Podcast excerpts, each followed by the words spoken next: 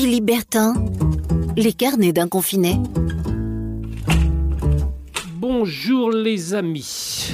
Alors, qu'est-ce qu'on fait quand on est confiné tout seul chez soi sans personne autour?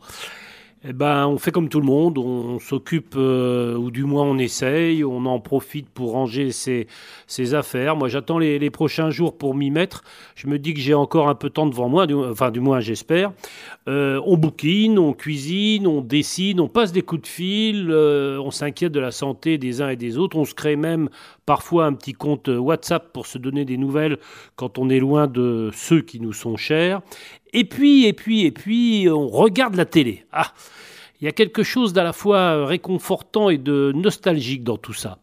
J'ai remarqué une chose, la plupart des émissions de divertissement euh, programmées euh, l'après-midi sur le petit écran ont visiblement été euh, enregistrées il y a des semaines et des semaines. Du coup, on voit des animateurs entourés de leurs invités avec toujours plein de public, pour les regarder et les applaudir. Hier après-midi, je suis tombé comme cela sur une, une émission un peu bébête où tout le monde se tenait par la main, s'embrassait, rigolait.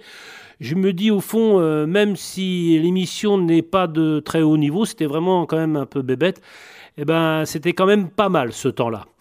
Euh, le moment venu, question embrassade, faudra quand même qu'on se rattrape. Allez, portez-vous bien, prenez soin de vous et bonne journée.